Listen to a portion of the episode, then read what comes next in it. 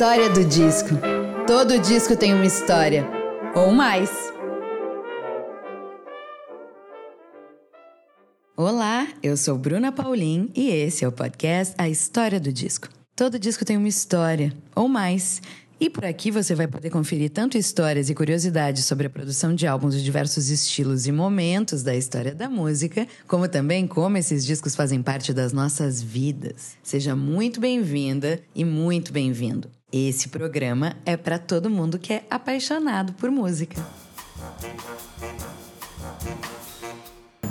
Você sabia que a partir de R$ reais por mês você pode fazer parte do nosso clube, que mantém o programa gratuito para todas as pessoas? Quem contribui para o financiamento contínuo de A História do Disco recebe novidades antes de todo mundo, ganha descontos, presentes e conteúdos exclusivos, participa de programas e concorre a sorteios super especiais. Para participar, acesse orelo.cc barra História do Disco.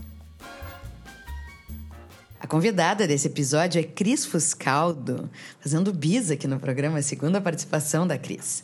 Cris é pesquisadora musical, cantautora, jornalista, passou por diversos veículos como Globo, Extra, Rolling Stone Brasil, Outra Coisa, fundadora e diretora da Garota FM Books. É mestre e doutora em Literatura, Cultura e Contemporaneidade, é imortal da Academia Niteroiense de Letras. Autora dos livros Discobiografia Legionária, Discobiografia Mutante, álbuns que revolucionaram a música brasileira, Viver é Melhor que Sonhar, Os Últimos Caminhos de Belchior, esse com Marcelo Bortolotti, e é organizadora junto a Márcio Borges de Tudo Se Faz Canção 50 anos do Clube da Esquina. Ela também assinou a curadoria do Museu Virtual Ritmo de Gil, lançado em 2022 no Google Arts and Culture e há alguns meses lançou pelas edições Sesc, dentro da coleção Discos da Música Brasileira História e Bastidores de Álbuns Antológicos, o livro Refazenda. O interior floresce na abertura da fase Re, de Gilberto Gil. E hoje você vai conhecer a história de Cris com Refazenda, claro. A ditadura, as subversões e MPB, os anos 1970, o exílio e a volta para casa. Um novo olhar sobre a Bahia e as influências, a macrobiótica, a meditação, a sexualidade, a música dos anos 1970 e os discos da época, o projeto da trilogia Rê. Refazendo é o começo de muitas coisas, o encontro de outras tantas. Depois do encontro com Jorge Ben em Gil e Jorge Algum Xangô, que também foi lançado em 1975, nasce um álbum que marca um resgate às origens, uma volta à infância e ao interior do Brasil. Segundo o próprio Gil, o disco surgiu como uma justa posição de nonsenses e foi apenas uma celebração à natureza e um resgate de suas raízes nordestinas. E com vocês, a história do disco de Cris Fuscaldo. Cris Fuscaldo, seja muito bem-vinda à história do disco mais uma vez, hein? Ó, primeira convidada que volta no programa. Sério? Que honra! Nossa! Bom, obrigada, né? Obrigada, Bruna, programa, história do disco, todos vocês que, estão ouvindo, que acompanham, né? Espero é. que vocês me reconheçam, então, da primeira vez. Primeiro falando sobre Belchior e agora falando sobre Gilberto Gil. Ela é muito bem acompanhada, essa senhora. É, isso aí eu não posso negar. Meu bem, muito bom te ter de volta, fico muito feliz. E ainda mais com esse projeto lindo sobre esse disco absurdamente maravilhoso. Mas antes da gente falar de refazenda, a gente vai fazer aquela nossa, aquela nossa prática tradicional do programa de resgatar memórias. E eu vou te provocar, tu faz, fazer um resgate de memórias sobre Gilberto Gil não necessariamente sobre Refazenda, óbvio, porque a gente vai falar mais do disco ao longo do papo. Mas como você é uma pessoa que frequenta bastante a vida do seu Gilberto, eu queria que tu trouxesse alguma conexão, alguma memória tua com ele, que pode ser de música mesmo ou alguma história interessante desses anos que vocês trabalharam juntos. Ai, olha, na verdade tenho muitas memórias, né? Porque foram várias etapas de vários encontros. É, eu até estava conversando outro dia também com outro podcast, e aí ele perguntou, tipo, memória da música, e eu acabei contando a memória do primeiro encontro, e a gente riu a beça, porque não era sobre isso, mas acabou que, que foi Sim. divertido. Porque o meu primeiro encontro físico, né, de encontrar o Gil, assim, foi numa coletiva de imprensa de um disco que ele lançou em 2006. Eu era jornalista, trabalhava é, no Jornal Extra naquela época, no Rio de Janeiro, e eu fui para essa coletiva e era o dia do meu aniversário.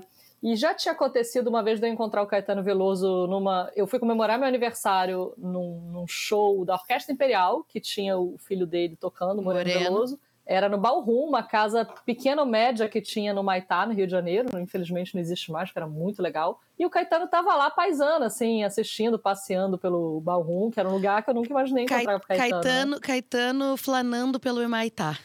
Exato. Estaciona no Maitá. Uma casa de shows underground, assim, né, Sim. pra dizer. Aí eu fui, cara, quando eu vi Caetano passando, eu saí correndo, furando as pessoas assim atrás dele, e ele andava rapidinho e eu indo. Aí a hora que eu alcancei ele, eu, Caetano, é meu aniversário, me dá um abraço. Aí ele, ô, oh, minha querida, aí me deu um abraço gostoso, assim. Isso eu era estudante, estava na faculdade ainda. E aí, bom, me formei e tal, e aí tava lá no Jornal Extra ainda, jovenzinha também. E aí aconteceu isso, fui pra uma coletiva com o Gil no dia do meu aniversário. Aí eu fui fazer a mesma coisa. Gil, é meu aniversário, posso te pedir um abraço? Aí ele, oh, querida, parabéns e tal. E aí eu fiz uma foto com ele, essa é a primeira foto e foi o primeiro encontro com o Gil. E eu nunca imaginei que depois eu ia realmente ter essa convivência, né, essa vivência com ele. E musicalmente, eu até estava pensando muito sobre isso esses dias, porque meu primeiro, meus primeiros encontros com o Gil musicalmente, eles nem foram muito felizes, porque eu era uma criança muito roqueira. Sim. Eu tinha um pai e um irmão roqueiros. Né? Nós já tivemos né? esse assunto. Você que não conhece, acompanhe o episódio anterior de Cris Fuscaldo e a é história do disco, que essa, essa garota era roqueirinha mesmo. Pois é, e aí ali com 3, 4, 5 anos de idade eu só ouvia rock em casa e o, e o que estava tocando de Gil na rádio era aquela coisa anos 80. Então, por exemplo, eu lembro muito fortemente da música Indigo Blue que eu não eu, eu detestava e até hoje eu não gosto. De, de, tudo de Gil, uma das coisas que eu menos gosto é essa música. E naquela época tocava isso. Então, para mim, Gil era aquela coisa esquisita que eu não gostava. Isso eu criança, claro. Sim. À medida que eu fui crescendo é, e eu fui entendendo o rock mais nacional, né, o rock brasileiro, porque meu pai também tinha coisas de tropicalismo, da, da Tropicália em casa, né? Então, é, mas ele ouvia pouco, ele tinha, mas ouvia pouco. Mas às vezes eu descobria um disco ou outro, né, no acervo dele, de alguma coisa assim brasileira.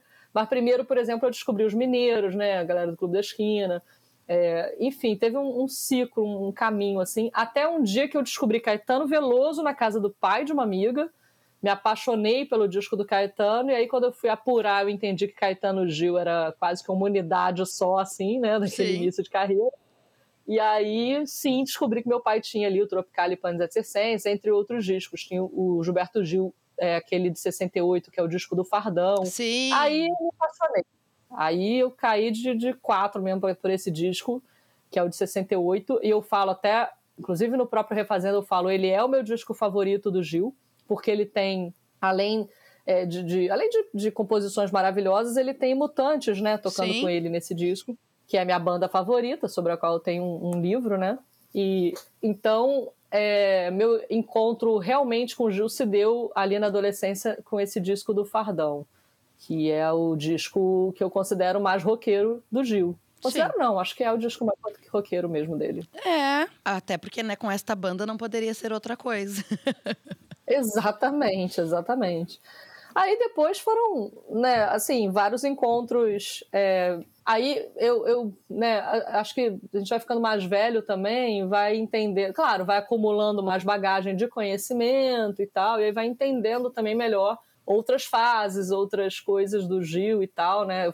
Também é muito difícil você entender tudo muito rápido, porque o Gil hoje ele tem quase 80 discos, né? Não, e é. Não tudo autoral. Mas, mas... E é uma obra densa. É uma obra densa. Hum, densa e diverso, e uma coisa que hoje eu amo nele, na época eu não entendia tanto, mas eu fui entender justamente por minha vivência, é que ele é muito eclético. Sim. E eu também sou. Na real, eu era pouco, quando criança eu era essa criança roqueira, mas depois eu fui ficando muito eclética, porque na minha adolescência, pô, tava o boom do pagode, o boom do funk, o boom do axé, é, o rock nacional nessa coisa mais skunk, misturada com reggae, escado, que uhum. rock, rock mesmo, Raimundos, né, assim.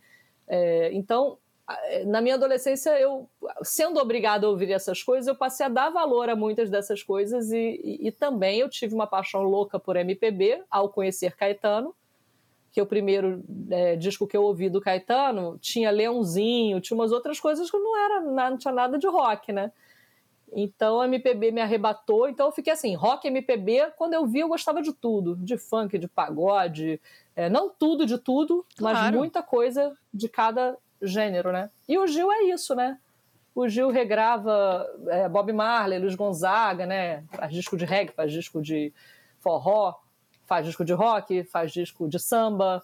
É, enfim, é muito, é muito eclético, assim. E aí eu acho que os encontros é, presenciais, na realidade, primeiro foi um pouco nesse processo de é, jornalista, né? Tá numa coletiva, tá ali como fã num show e tudo. Mas eu acho que trabalhar no Museu do Gilberto Gil, e aí isso foi, acho que a coisa mais incrível para mim, assim, pessoalmente, que eu fiz nos últimos tempos, porque foi uma, um projeto muito diferente, né? Para quem está ouvindo a gente aqui, né? é, e não conhece esse museu, eu deixo a dica. O nome se Por chama favor. Ritmo de Gil. É um museu virtual que está disponível no Google Arts and Culture, que é uma plataforma de museus do Google, no qual eu fiquei como curadora durante quatro anos, quase quatro anos, três anos e um pouco mais de meio.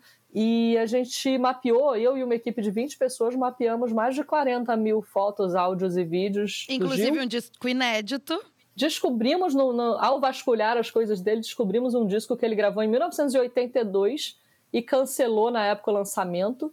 E nunca mais tinham encontrado essa fita. E aí a gente encontrou essa fita e, e aí tá lá na plataforma, no, no, no, ritmo do Gil, né? O, o, o disco todo gravado em inglês. É, e lançado. Lançado não, porque é isso, ele não está lançado nas plataformas, ele está apenas lá como amostra né, no museu é, 40 anos depois, né? 2022. É, tinha 40 anos que ele tinha cancelado esse disco. E, e aí eu acho que essa convivência com ele nesse período da curadoria do museu. É, nossa, aí eu entendi absolutamente tudo, até Indigo Blue, sabe? não, não, é, não, que eu tenha passado a gostar tanto assim, mas não. Entendi. Mas entendi, é isso. Eu acho que hoje eu entendo o Gil e eu acho que o Gil. É, eu acho que eu já achava isso, mas não sabia botar muito em palavras, assim. É, não sabia, na verdade, embasar muito. Mas eu acho que hoje eu considero o Gil a cara do Brasil mesmo, assim. Se alguém me perguntar qual músico que é mais a cara do Brasil, para mim é o Gilberto Gil. Além de ser uma entidade. Já era, mas né? agora é muito. Além de ser uma entidade. Não, não é mais só um uma ser entidade. humaninho. E é uma pessoa maravilhosa, dócil. Todo mundo que chega é, ele, ele pergunta, quer saber. Eu chegava né, para uma reunião, às vezes, né, com a Flora Gil, ele perguntava: e aí, como tá? Como está Niterói, que é onde eu moro? Como está? Aí começava a perguntar da galera que trabalhava comigo no museu, né? E a Ceci, como está? E a Laura, como está? Ia perguntando um por um. É uma graça, né?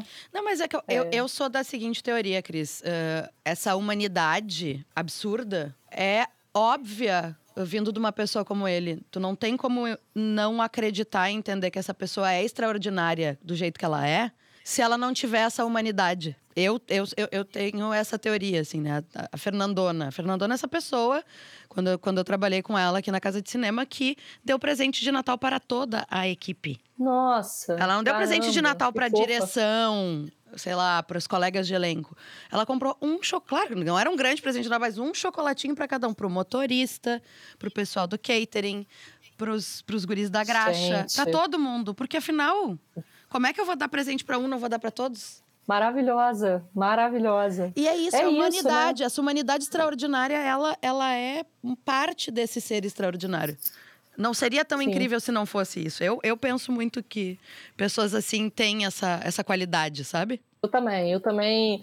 E, e, e ver isso de perto, né, para mim, foi, foi cravar essa, essa certeza, assim, foi ter essa Sim. certeza. Né? Eu, eu, eu cheguei a pedir conselho para Gil, né, porque ele, fala, ele conversava tanto, ele, né, era tanta conversa.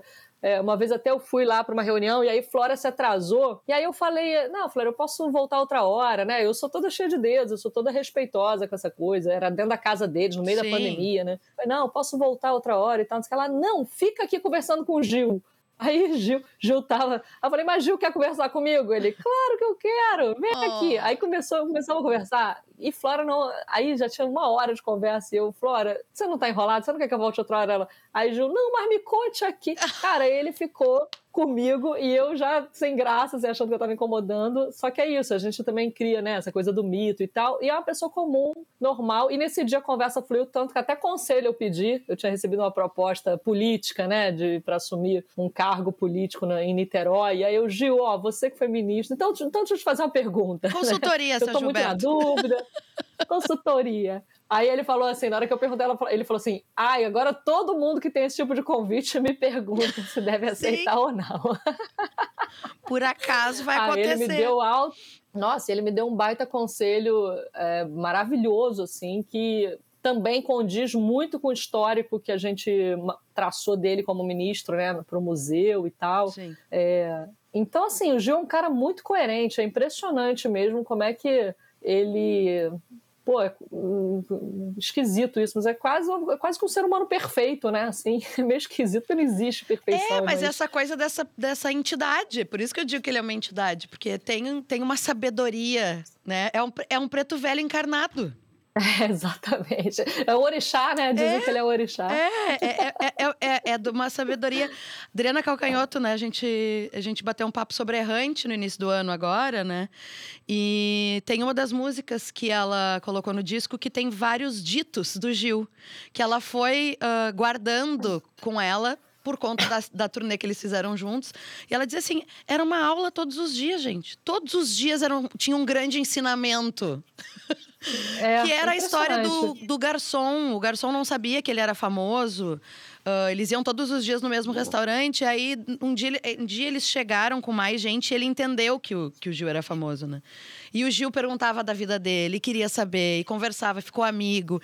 E a Adriana disse que ela foi fazendo esse esse inventário desses ditos e desses ensinamentos e vários deles estão na música, né? que, por exemplo, né, tudo, tudo que é bom dá trabalho, por exemplo. É uma das, é uma das frases da música que foi uma coisa que ele, que ele dizia muito para ela, né? E é. usando esse gancho, eu quero te perguntar qual foi o maior ensinamento de Gilberto Gil para você? Nossa, nem sei. Eu acho que tudo isso que a gente está falando aqui, porque eu acho que o maior ensinamento é, é para mim dele, é, falando bem pessoal, assim, uma coisa bem pessoal, é a maneira, é a leveza que ele dá para as coisas, sabe? Porque ele e o Refazenda, o livro me ajudou a perceber muito isso, assim. O Gil não é que ele fosse leve, é uma pessoa leve desde que nasceu, não. Ele trabalhou muito essa essa essa alma dele Até mesmo, porque ele é canceriano, alma. não é fácil ser leve. É, e, e, teve uma vez até que eu perguntei a ele assim, falei, Gil, mas não é possível, você tá sempre rindo, você tá sempre de boa, tá tudo sempre bom. Como é que pode você não ficar puto, não, cara? E aí, é, não sei se eu falei puto ou bravo, assim, né? Enfim. É, aí ele falou assim: Ah, acho que eu perguntei também assim: você não deprime, você não fica triste, né? Acho que eu usei umas três, quatro palavras uhum. assim. Aí ele falou assim: Ah, pergunte só a Flória Caetano, eles vão dizer. O Gil tem seus momentos. e aí eu fiquei, ah, então não quero conhecer esses momentos, não, Gil. Eu prefiro você assim. É, na série, na série com a família, a gente vê que ele fica super bravo e se impõe e dá, e, e, e, dá, e dá compostura na galera, inclusive, né? Sim. Não, e tem uma coisa interessante que a gente pensa, ah, tem a empresária, tem a produtora, tem uma entorragem enorme e tal, nananã, mas tudo passa por ele. Ele não é um cara que tudo, tudo é ele é levado, não. Tudo Sim. passa por ele. Isso é muito, muito legal também. Isso é muito é, importante, mas né, assim, Cris? Assim, uh, é, grandes porque ele tem o controle, né? Exatamente. Grandes artistas normalmente se envolvem de ponta a ponta com o processo. Obviamente, eles sabem delegar, eles sabem confiar, eles têm uma equipe, mas eles também têm este controle. E vamos olhar Isso. aí, Mick Jagger. Bowie. É, é... Essas pessoas é, né, eram ou são control freaks, inclusive, mas só estão onde estão ou chegaram onde chegaram por conta de ter o controle absoluto da sua própria vida, ter as rédeas da sua própria vida, né? Sim, exatamente. E aí, Gil tinha, teve muito essa coisa assim de período da meditação, né? Quer dizer, o mergulho na meditação, o momento de virar macrobiótico, aí foi o período né, que ele ficou macrobiótico é, muita leitura de livro, é, é, Hermes Trismegisto, né? Tantas coisas que ele leu para trabalhar essa alma dele, né? Eubiose, que foi uma fase também, a filosofia. Gente, eubiose, a arte do bem viver, amo. Então. Olha aí, ele estudou eubiose. Fez... Muito, e a gente fala disso no, no Refazendo, eu falo disso porque foi exatamente nessa fase que ele entrou nessa onda, meditação, macrobiótica, eubiose, né, tudo isso para se tornar uma pessoa mais leve. E ele fala disso em entrevistas de antigamente, né? E eu achei, isso para mim acho que foi o grande lance, sabe? Porque eu acho que eu sofria tanto, não sei se eu posso dizer que tem um antes ou depois, porque isso veio com pandemia, né? Esse museu foi feito durante a pandemia. Teve o livro do Belchior, que também mexeu muito comigo. É, eu tive uma sequência de. Eu tive uma fase da minha vida ali que eu estava no Museu do Gil lançando Belchior e vivendo uma pandemia e terminando um doutorado sobre a história da mulher na música. Uhum. Ou seja, imagina. E voltando quase... pro Brasil, né? É, e estava morando nos Estados Unidos, é. voltei para o Brasil, fiquei presa na pandemia é, em Niterói, onde eu já não morava também há, há 15 Sim, anos, eu, eu morava no Rio Sim. antes. Então foi assim, um período aí de dois, três anos, vamos botar três, né, para pegar todo um pouco antes da pandemia até esse o fim da pandemia e o lançamento do Museu do Gil, que eu achei que eu fosse explodir, sabe? E ao mesmo tempo, é, tudo isso estava um liquidificador dentro de mim e, e, tudo o que tinha folha, é, é, talo, é, casca, virou tudo um líquido só sabe? E esse líquido é como se fosse agora para mim, né? Eu tivesse entendido a partir disso tudo é, que eu também tenho que ser mais leve, eu também tenho que colocar leveza. Óbvio que acontece alguma coisa, eu fico pau da vida, não tem jeito, né? Mas eu tenho tentado colocar leveza. Inclusive, minhas sessões de terapia hoje são movidas a gargalhadas. A minha terapeuta acha engraçado até, porque às vezes eu trago uma tragédia e caca, rindo. É, pô, eu não sei, eu aprendi a botar esse humor é, um pouco na frente do sofrimento para ver se eu transformo as coisas na. É, de, enfim, torno a vida um pouco mais leve, porque eu não quero que aconteça comigo, nem com o Gil, nem com ninguém, o que aconteceu com o Belchior, por exemplo, Sim. que não conseguiu fazer isso e virou um, um peso a vida dele, né? O Gil foi o contrário, ele botou tanta leveza, né? Ele foi, ele foi levitando tanto, ele foi saindo do chão tanto, sem sair do chão, né? Que ele virou esse orixá que a gente está falando agora. Sim, gente. Né? Que ninguém falava isso dele lá na década de 70. A gente está falando isso agora dele, né? Claro. Então foi uma construção. A evolução, a evolução de Gilberto Gil até até eu estou buscando para mim até alcançar o Nirvana. e que eu estou buscando para mim, eu quero ser. Mas eu ele. acho que a leveza é, é o grande trunfo. Ele está certíssimo e tu também. Eu acho que quanto quanto mais a gente entende que a gente precisa pegar leve com a gente em primeiro lugar. Sim, e aí exato. encarar a leveza para, para fora também. É libertador. É libertador. É. Tá certíssima. É isso. Bom, Refazenda. Vamos falar do livro e do disco. Cris, como é que surgiu o mote para o projeto, né? Foi um pedido das edições Sesc? Você ofereceu? Como é que rolou esse encontro? Ah, esse essa coleção, né, é a coleção é, Discos da História e Bastidores da Música Brasileira, de álbuns antológicos da música brasileira. É enorme o nome da coleção. Uhum. Mas Eles... nesta, esta coleção ela é enorme, então não tem como não ter. Ela é enorme. Exatamente. Ela, na verdade, já veio com esse, com esse, com essa que teve uma, tinha uma, tem uma curadoria do Lauro Lisboa, né, que é um uhum. jornalista de São Paulo, e a onda era essa, assim, escrever um livro sobre um disco, eles lançam em forma de e-book e meses depois eles lançam o formato físico, né, Sim. o livro em formato físico. E aí o Lauro fez contato comigo e, poxa, vamos pensar num título, pensei no Mutantes aqui e tal. Eu tinha lançado discobiografia Mutante, na hora fiquei super empolgada, assinamos contrato, tudo. Aí depois, aí eu comecei a trabalhar no Museu do Gil. E aí eu voltei no Lauro e falei, Lauro, sabe o que, que é? O Mutantes, eu amo, minha banda favorita, mas eu escrevi uma discobiografia. É, para fazer um disco do, do Mutantes, eu vou pegar aquele capítulo que eu já escrevi e reescrever de outra forma. Sim. E por mais que eu tente botar mais conteúdo, muita gente. Era, seria o primeiro disco do Mutante, né? Muita gente já morreu, já está inacessível, então é, eu não vou conseguir trazer tanta novidade do que já saiu, do que eu já tenho. É, e agora, pô, eu tô aqui imersa no universo Gilberto Gil. Será que Gil não é um nome? É, vocês estão, tem, tem alguém fazendo Gil com vocês e tal? Ele, pô, adorei, já tinha pensado em Gil também, não, tinha, não tem ninguém e tal. Ah, Cris, acho ótimo, eu adoro mutantes e tudo, mas se para você vai ser mais confortável, eu falei, ó, só que é o seguinte, eu preciso esperar terminar o trabalho no museu, porque aí não, também não dá para fazer tudo ao mesmo tempo agora, eu estava também na tese do doutorado, né, toda enrolada, e... Hum, e, e, também não queria misturar estações, né? Estou aqui num job para o Google, né? Fazendo esse projeto, não quero aproveitar e, né, e usar nossas entrevistas com o Gil para isso e tal. Não, beleza, a gente espera, não tem problema.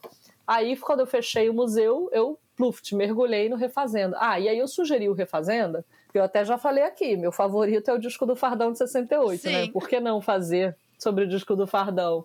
Porque eu comecei a, também a avaliar, e isso era uma coisa que eu achava até quando alguém. Quando eu pensava em Gil, Caetano, eu nunca achei que eu fosse escrever, fazer qualquer projeto com eles, porque tem muito livro, muito filme, muita coisa sobre eles dois. Só que a maioria é sobre a fase tropicalista. Sim. Então, eu me dei conta disso também ali quando eu estava no museu. Primeiro eu falei, nossa, acabou que eu estou fazendo uma coisa do Gil e que não é uma coisa que já tenham feito, né? Que é um museu, Sim. que é uma coisa nova. Então, já estava feliz com isso. Aí, quando eu pensei nesse, o Lauro perguntou, mas qual disco então? Aí eu falei, olha, eu acho, apesar de Tropicalia ser meu, meu movimento da vida, né, e Mutante, minha banda, isso aqui, eu não quero falar disso. Eu já falei pra caramba no livro do Mutante, a gente já fala o tempo todo, todo mundo já fala o tempo todo né, da Tropicalia. Então, vamos, vamos, eu queria pensar num disco depois dessa fase. E depois dessa fase, o primeiro disco que vem é, apesar de ter o Expresso 2222, que não é um disco tropicalista, mas eu acho que ainda traz muito da Tropicalia. Sim, ele, ele vem com, com, com resquícios, né? É. E o Refazenda é realmente um disco que quebra. Sim. Quebra tudo, quebra, quebra total o que Gil vem fazendo até ali. E ele vai, volta lá para a infância dele, faz uma coisa que ele não tinha feito ainda, que é botar acordeon fortemente né, na, na, música dele, né? Traz Dominguinhos, que é um. E eu tenho muito interesse também nesse Nordeste, que não é o Nordeste baiano, né? Esse Nordeste pernambucano, paraibano, Sim. cearense, né? Então, é, o Refazenda é essa quebra, é, co é como se fosse um reinício para o Gil. Abrindo a fase e que traz temas abrindo a fase Rê, abrindo essa fase da leveza dele, uhum. que a gente estava uhum. falando ainda agora, trazendo esse Gil buscando essa leveza. Então, explicar esse Gil buscando essa leveza também me interessava. E, e é, como é um disco que, que se fala muito dessa volta dele às raízes, né? Porque as raízes é a infância dele na cidade de Tuaçu, interior da Bahia. E lá ele ouviu pela primeira vez Luiz Gonzaga. A primeira referência musical dele foi Luiz Gonzaga, com seu acordeon. Então, é, esse retorno ao início também me permitiria biografar ele um pouco mais no livro, não fazer só falar só do disco, né? Poder contar um pouco também mais da história da do Gil, da vida dele, até chegar nesse lugar. Então foi isso, e o Sesc adorou a ideia e, e a gente fez. Não tem nenhum gancho, assim, né? Porque ele é um disco de 75, ele vai fazer 50 anos em 2025. Sim. Né? Então não tem nenhum gancho agora para um, esse Não disco. tem um factual específico. Não, mas é, mas é isso. Ele fez 80 anos ano passado. O livro já estava entregue. É, acabou que o Sesc deixou para lançar esse ano por conta da programação deles, né? o físico ainda não saiu, ainda é um e-book. Sim, eu estou enquanto. em sofrimento porque eu quero lê-lo, porém eu não consigo ler digital, né? Eu leio por, por, por obrigação, mas assim, o meu, o meu, prazerzinho que é botar as mãos. Mesma coisa o livro da Camille. Até hoje eu não li. Agora tem, já tem em papel. Agora tem. É, mas assim, li pro programa quando ela participou, porque queria muito ler, porque amo uh, Jorge bem, mas assim, odiada, lendo com ódio. É, não, esse negócio, eu acho, enfim, cada um, cada editora tem a sua estratégia, né? Mas eu particularmente preferia que fosse o contrário, que fosse o livro físico primeiro e o book depois, porque Sim. a Camille Viola aconteceu isso, né? Ela lançou o África Brasil, né, dentro dessa mesma coleção do Jorge Ben. É, e ele e ela lançou e-book, teve uma baita mídia para o e-book, mas muita gente não leu porque não leu digital. Aí agora que ela está lançando físico, tá, vai ter evento no Rio, inclusive, e tal, aí a mídia já não dá tanto espaço claro. porque já deu lá atrás, Sim. né? Então tem um pouco essa estratégia, ela é um pouco esquisita por um lado, por outro. É, enfim, não. E tem gente deve... que super lê, né? Tem gente que é fãzona de usar o Kindle, e, enfim, mas eu não consigo me conectar do mesmo jeito que eu me conecto com. A... Eu sou pessoa da materialidade, né, amiga? Então é a mesma coisa, a música digital. Ouço, nas plataformas, mas eu gosto mesmo de botar meu disco no prato, não tem jeito. O livro ah, é a ah, mesma eu coisa. Também. Eu também. Tá, e esse Gosto disco. mais de um disquinho na mão. E esse, e esse disco aí atrás de ti, roubado da coleção de papai? Não, esse não. Esse, por acaso, eu comprei nas minhas andanças aí pelo mundo. Eu nem sei, engraçado, né? esse eu não sei se meu pai tem, porque a coleção do meu pai é muito grande, então eu nunca consegui, por exemplo, parar e olhar tudo que ele tem, né? E também, como o meu gosto vai mudando, uhum. talvez eu tenha passado mil vezes por ele na Sim. coleção do meu pai e na época não dei valor, né? Sim. E, e agora, por exemplo, mas é, eu tenho dois dele, inclusive, porque tem esse negócio de troca de vinil, compra vinil, ganha vinil, essas coisas Sim. todas. Então, eu tenho dois dele e, e não, esse, esse é meu.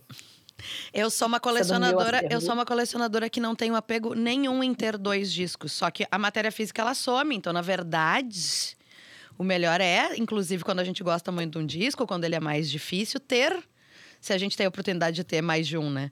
Mas eu dou, os que eu tenho repetido eu dou. Eu não fico. Então, eu não sou, eu costumo falar que eu não sou uma colecionadora, porque na verdade eu tenho é, em casa e compro e invisto os, coisas que para mim são tipo super essenciais né? Porque o colecionador ele meio que coleciona não, não exatamente o que é super essencial para ele. Ele ah, vai, ah, né? claro. E tem, tem pessoas que têm a noia do tudo do artista, né? Ou é. não sei quantas edições do mesmo álbum. Ah, eu tenho oito álbum branco dos Beatles. Tenho, é, eu tenho... porque um tem um selo X, é. outro tem um. É, eu não, não, eu não sou colecionadora, eu sou uma acumuladora de disco mesmo. É, eu tenho isso assim, porque como eu tenho muito livro, muito CD que eu trabalhei em jornal. Pois é, e... né? Você não se desapegou. Eu... Não, e quando eu fui, voltei junto pro vinil, né? Quando o vinil voltou e eu fui junto, eu tive que escolher, eu tenho que escolher por conta de espaço. Sim. Então eu tenho, por acaso eu tenho dois, mas ele, o segundo na verdade está para jogo, para troca. Eu faço ah, troca. Ficha um. Tô indo pro Rio é. em agosto, segura que é meu. Me passa aí o que, que você tem repetido pra gente fazer um jogo. Oba, vamos. Depois você me. A gente vai trocar. Tipo, quando a gente trocava papel de carta quando era criança. Eu vou levar os meus repetidos. Caramba, papel de carta. Você sabe que eu acho que eu ainda tenho minha pasta até hoje? Porque Ai, eu também sou um favor. pouco acumuladora de, de passado. Mas é que faz parte do teu trabalho, tá tudo certo. Tem que achar, mas acho que eu tenho. Ó, então tá, fora, a gente vai trocar disco e papel de carta a próxima vez que eu te encontrar. Combinado. Ai, ai, ai, amo. Quanto tempo de trabalho, Cris, para a produção do livro? E rolaram entrevistas com o Gil, obviamente, por conta disso, né? É, você sabe que eu tomei, também eu tomei a decisão em relação a entrevistas, que foi a seguinte: eu achei muita coisa maravilhosa da época. Tipo, entrevistas dele para Nelson Mota, para Ana Maria Baiana. Ai, que demais. Para outros, outros nomes menos conhecidos, mas que, enfim, jornais da época e tal. E eu achei. E a, e a memória de Gil não é maravilhosa. Ele tem muita memória, assim, é, de sentimento. E ele até lembra de muitas histórias, mas ele não consegue, por exemplo, botar muita data, local, né? Não é Algum é defeito esse assim... homem tinha que ter, gente. Pois é. Que, que não é defeito, é defeito pra gente, é né? Defeito, tá né? a gente que fica, mas que dia foi isso, Gil? Ah, não lembro. Então, assim, eu achei. É, as perguntas que eu fui fazendo para ele um pouco sobre o Refazenda, as respostas não vieram tão. Precisas. Tão, é, não completaram tantas lacunas que eu tinha, que eu precisava. Esses, essas entrevistas daquela época fizeram muito mais barulho para mim, assim, no meu trabalho, sabe? Uhum. Então, eu usei muitas das entrevistas da época, usei vários trechos de entrevista que ele deu para o museu uhum. e, e, que de alguma forma dialogam com o que eu estou contando, né? Até a biografia dele, os trechos, né, que não são exatamente sobre refazenda, então puxei muita coisa ali do museu, que são entrevistas que eu mesma fiz ou que ele deu para minha equipe, Sim. né? E tá tudo, o créditozinho tá todo, todo lá, né, das entrevistas. E usei também, por exemplo, cheguei a usar uma fala de Caetano também, que foi uma entrevista que eu fiz com o Caetano para o museu, aí eu trouxe um, trecho é, dando crédito, né, retirado do museu e tudo. É, ah, e sim, e aí as músicas, né, o faixa a faixa que eu sim. queria fazer, é, ele é até menor do que o resto todo do livro, porque a, a Gil já não lembra de um monte de coisa. E aí eu usei muito o livro Todas as Letras, que é um livro que tem muita música de Gil, que tem a letra e os comentários de Gil sobre a música, uhum. e que ano passado teve o lançamento da terceira edição desse livro, né? Foi organizado por Carlos Renó, E Carlos Renal começou a fazer esse livro muito tempo atrás, e aí a Memória de Gil já era um pouquinho mais fresca quando ele começou, então tem muitas músicas que a resposta que eu queria estava ali, no Todas as Letras. Uhum. Então usei. Agora tem tem músicas, por exemplo, E Povo E, que, não, que nem Carlos Renal conseguiu arrancar de Gil, que não tem, nem no Todas as Letras, nem Gil lembra. Aí não Foi. vou ficar inventando, né? Sim. É, aí, aí você não inventa, você bota ali o, o que você tem sobre e beijo, segue, vamos para a próxima música. próxima faixa. Porque, é, porque essa, esse é o desafio das biografias, né? Nossa. E, e, e discobiografias e tudo, que é você realmente ter conteúdo e conteúdo correto. Né? Não dá para sair criando e inventando. Não é um livro de interpretações da Cris, né? Eu poderia interpretar aí Povoe, né? A letra claro. consegue ter um, uma noção, talvez. Agora, onde ele estava, o que ele estava fazendo, por que ele estava pensando isso, de onde veio essa inspiração, que ano foi isso? Aí, cara, se ele não tem, não sou eu que vou criar, né? Claro. Vamos então fazer esse faixa-faixa. Vamos. Vamos começar na ordem. Vou soltar a agulha. Ela.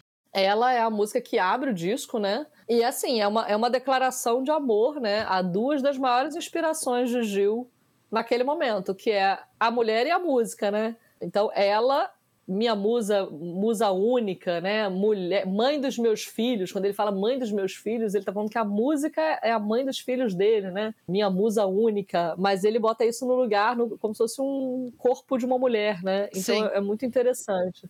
Ele tinha. É, depois tem uma. Essa música tem uma outra versão que tá no álbum Nightingale, de 79, né? E. Enfim, é isso. É uma música que. que que é um pouco mais agitado, ele abre o disco até um pouco mais agitado. E essa banda, é importante dizer isso, né? Que essa banda que está com ele no Refazenda é uma banda nova, né? Porque ele vinha do Expresso 2222 com uma banda mais pesada, mais roqueira, né? O Fredera na guitarra, que é um guitarrista potente, o Rubão Sabino, que é um cara que vem lá dos tempos de Dom Salvador e Abolição, né? E ali, naquele momento, ele estava como baixista do Gil, o Tuti Moreno, baterista. Sim. E aí, nesse álbum Refazenda, ele troca essa banda. E aí já é, com, além do acordeão de Dominguinhos, né, que eu já falei, uhum. ele traz o baixo do Moacir Albuquerque, os arranjos do Perinho Albuquerque, que é um, são nomes hoje menos conhecidos, mas são. É, o Perinho é, são baianos, né, e tal, tem um estilo é, mais, mais menos roqueiro, vamos dizer, vamos dizer assim é, bateria do Chico Azevedo. Então é uma banda nova e que já começa o disco um pouco trazendo como se fosse uma transição do que era o rock para o que vai vir depois, porque logo depois de ela vem Tenho Sede, né? Sim. E vamos já para a próxima faixa. Embora. Tenho Sede é uma é a única música desse disco que não é uma composição de Gil. Tenho Sede é uma música de Dominguinhos e Anastácia. E aí eu vou falar rapidinho sobre esse, essa dupla, né? Essa dupla genial. essa dupla genial e eu sou encantada com a Anastácia e toda a história dela. É uma mulher que está viva, né? Tá com Sim. 83 ou 4, agora acho que 83 anos agora. E ela foi companheira do Dominguinhos por 12 anos. Eles namoravam, né? E compuseram mais de 300 músicas juntos. É uma loucura. Eu só quero um xodó, inclusive. É uma loucura. Exatamente. Os maiores sucessos que todo mundo fala assim, ah, aquela música de Dominguinhos é de Anastácia também. Tenho sede, eu só quero um xodó, sanfona sentida, é, muita coisa, muita música que a gente conhece como música de Dominguinhos era também de Anastácia. E a Anastácia conta que o Gil tinha gravado Eu Só Quero um Xodó. Bom, o Gil conheceu Dominguinhos, e aí eu acho que essa música requer um pouco mais de tempo, né? Porque aí a gente fala também dessa parceria o Gil conheceu o Dominguinhos tocando com a Gal Costa. O Dominguinhos ele era esse músico primeiro instrumental, né, de acompanhamento, ele acompanhou Luiz Gonzaga, e aí foi até na turnê do Luiz Gonzaga que ele e a Anastácia se conheceram, que ela era a atração de abertura do show do Luiz, e eles viajaram todos numa caminhonete, né, num caminhãozinho, é, até o Nordeste, passando por várias cidades, e aí se apaixonaram, né, Anastácia e Dominguinhos, começaram a compor juntos já nessa viagem. E a Anastácia é, é, a mulher por trás do, do artista, assim, porque o Domingues era muito inseguro, não gostava de cantar, achava que a boca era feia, e ela botava a autoestima dele lá em cima.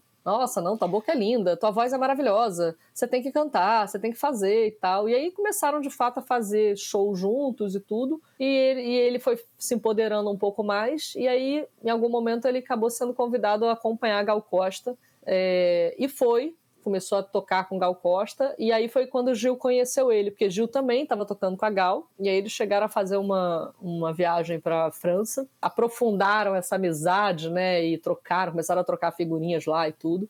E aí Gil resolveu gravar Eu Só Quero um Xodó, que tinha sido gravada pela Marinês, na, na forma de arrasta-pé, e Gil deu uma outra roupagem, né?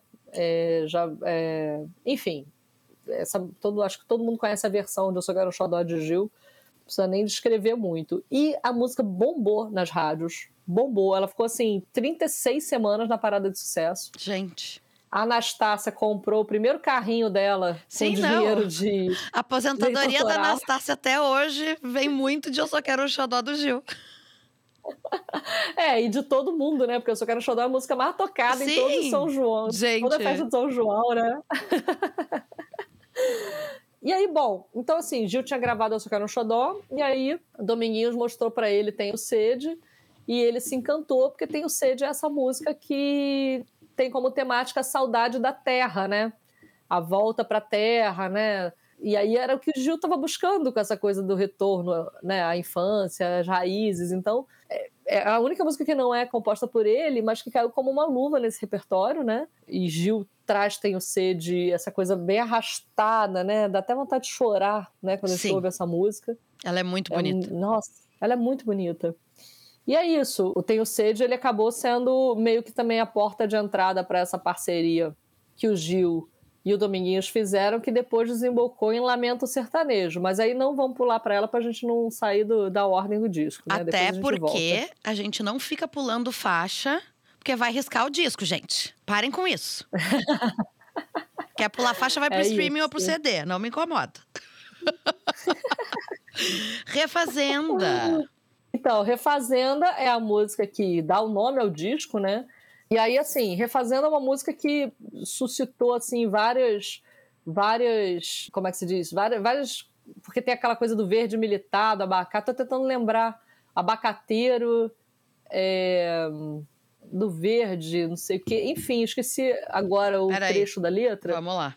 Que, fala, que todo mundo fala, ah, é uma coisa é contra a ditadura. Uhum. É, não sei o quê. Só que não tinha nada disso, na verdade. O abacateiro era abacateiro mesmo. Sim. Que o Gil tinha lá em Tuaçu, a árvore onde ele brincava embaixo do abacateiro, né? Sim. É, e, e, aí, e aí não tinha nada assim exato. Quer dizer, não é que não tinha nada. Tudo na época, de alguma forma, estava dialogando com, a, com, as, com o que estava acontecendo, né? Com aquela pressão. O próprio Gil foi preso e exilado por causa da ditadura mas não foi intencional. Ele estava justamente buscando não mexer com essas coisas nesse é, momento. Não, que né? é, é abacateira cataremos o teu ato. Isso. E aí é, as pessoas conectavam com algum ato institucional dos é, governos militares. É. Que é isso, não é que não seja, mas não foi uma coisa tipo, ah, vou fazer para espizinhar, né? Ele estava ali pensando realmente na árvore no abacateiro, né? E o ato do abacateiro é, sei lá, soltar um abacate, né? Fazer Sim. uma sombra, enfim, poderia ser qualquer coisa.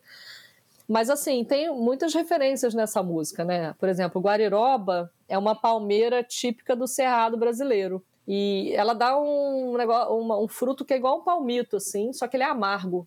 Eu nunca tinha experimentado até agora, recentemente. Curioso, porque eu viajo muito, até já morei em Brasília uma pequena temporada e nunca tinha comido a guariroba. Aí agora eu fui para a posse do Lula no início do ano, né? Uhum. E passei o ano novo lá em Brasília. Eu fui por Goiás e aí num restaurante de beira de estrada entre Goiânia e Brasília. É, aquelas coisas de comida aquilo, tinha guariroba. Eu falei, gente, vou, vou provar finalmente, finalmente a guariroba da música de Gil, né? Sim. E mas eu não gostei. Eu adoro palmito, mas eu não gosto de comida amarga, então Sim. eu não gostei da guariroba. É, e fala, Enfim. fala do tamarindo também, que tem gosto azedo. É, é, é tamarindo tem gosto azedo. Uh, Refazenda aí. é uma das coisas mais geniais que este homem escreveu na vida dele. É.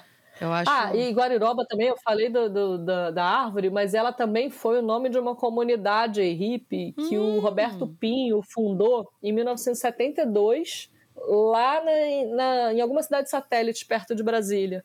Roberto Pinho era um pensador, é, um filósofo, um pensador baiano que inclusive trabalhou com o Gil no Ministério da Cultura nos primeiros anos. E eles eram amigos ali na década de 70, e aí o Roberto veio com essa ideia de criar uma comunidade alternativa, autossustentável, que nem e também seguindo um pouco o modelo do, da comunidade ali onde os novos baianos né, é, moraram, a, aquela fase da cantareira para onde os mutantes iam, né? uhum. né? Então tava uma moda. Elis Regina também se retirou para Cantareira, né, durante um, um, período. Então tava uma moda desse negócio de se retirar, né, para ir para o meio se do isolar mato. e tal. É. E aí ele criou essa essa comunidade que o Gil foi um super apoiador só que durou três anos, assim. Quando o, Gil frequentou três anos, durou três anos, aí, mas ele botou isso na, no Refazenda. De alguma forma, a música dialoga mais com essa comunidade, com essa situação aí, do que qualquer outra coisa, sabe? É, e ele tava nessa fase super riponga, né? Então a, a ref faz todo sentido. Exatamente, exatamente. Era isso. O Gil tava. Essa busca pela leveza macrobiótica, nananã, tinha tudo a ver com uma comunidade autossustentável, né? Sim. Pai e mãe. Ah, eu amo essa música. Acho ela super representativa, né, desse momento. E até do que o Gil é, né? É uma música que, que, que, que abre, que chama assim para uma. que chama para uma espécie de uma nova forma toda forma de amor vale a pena, né? Uma nova afetividade, assim, uma nova forma de afetividade, é uma liberdade é, de se amar sem preconceito, né? Então, quando ele bota assim a mãe e o pai para dizer, né, pai, não, tipo, pai, não fique chateado quando eu beijar outro homem, né? Uhum. É, toda mulher que eu beijar vai ser como a minha mãe né? É, parece muito esquisita a letra, assim, para um, né, um, um, pensamento mais careta, mas se você a, a, abre o pensamento, abre a, a mente, né? E, e, deixa isso entrar de uma outra forma, a gente vai ver como é lindo isso, porque o Gil, ele nasceu de parto natural feito pelo pai, né? Sim. E ele fala isso, eu nasci da minha mãe pelas mãos do meu pai. O pai dele é médico, era médico. Sim. E aí ele já deu mil entrevistas na, nas quais ele fala, porque né, tem aquelas entrevistas idiotas também, que é, tem uma do Roda Viva que perguntam a ele, ah, por que você é tão efeminado, sabe? É. E aí ele fala assim, olha, eu tenho da minha mãe, eu tenho meu pai e minha mãe dentro de mim, eu não tenho como ser diferentes, eu tenho porção homem e uma porção mulher dentro de mim, né? E, e é, é isso que ele está falando nessa letra sabe? Ele tem o homem e a mulher, ele tem o pai e a mãe. E vamos parar de ser preconceituoso, gente. Vamos ser mais afetivo, vamos abrir, né, para afetividade e tal, né? E ele fez essa música no dia do. Ele terminou, na verdade, essa música no dia que ele fez 33 anos. É, idade de Cristo, idade né? de Cristo. Não, e, e, o, e o final de uma fase que é totalmente de transformação, de retorno de Saturno, né? Começa um pouco antes, mas eu senti muito o fim do meu retorno de Saturno quando eu fiz 33. Ali eu disse, tá, fechei a tampa. Fechei a tampa é. dessa fase e tô começando uma coisa nova. Então tem uma coisa de um de um despertar, de um amadurecimento, de um se entender de um outro jeito. E vamos combinar, né, gente? Isso aqui é anos 70 e tem um cara falando sobre desconstruir o comportamento machista e como lidar com as coisas e falar de afetividade num outro lugar, né? De homem, homens podem se beijar também, podem se abraçar e dizer que se amam e, né? Sempre um homem à frente de seu tempo, porque agora as pessoas ainda estão batendo cabeça em relação a isso. Imagina lá em Nossa. 75. Nossa, total, cara. Muito, muito louco isso, né? Agora, os anos 70 ao mesmo tempo, a gente, eu acho que a gente encaretou bastante, né? Sim. Eu, quanto mais eu leio sobre a década de 70, mais eu acho que a gente encaretou pra caramba nos anos 2000. E os anos 70 eles foram muito livres, assim, né? Essa coisa do amor livre e tudo. Claro que tinha muito preconceito, imagina, tinha uma ditadura Sim. rolando, extremamente preconceituosa e machista e patriarcal e tudo isso. Porém, no mundo da música, por exemplo, no mundo das artes, você tinha uma liberdade muito maior do que se tem hoje, inclusive, no próprio mundo das artes. É... Então, essa questão da sexualidade também eu debato um pouquinho no livro, porque o Gil já traz, não só com essa música, mas com o comportamento dele, nunca ligou de parecer feminado ou não, né? Nunca teve essa questão. É...